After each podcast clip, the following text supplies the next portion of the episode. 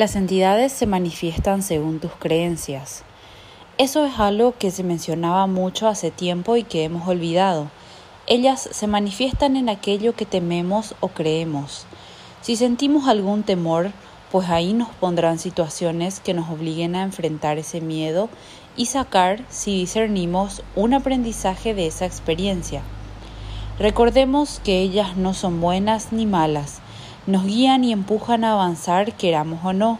Por eso es importante cómo le hacemos frente a cada experiencia puesta, agradable o no, debemos enfocarnos. Sin perder tiempo quejándonos, renegando o solo disfrutando cuando la prueba es sutil y agradable. Entre más pronto veamos el aprendizaje, más pronto salimos de la experiencia y seguimos avanzando.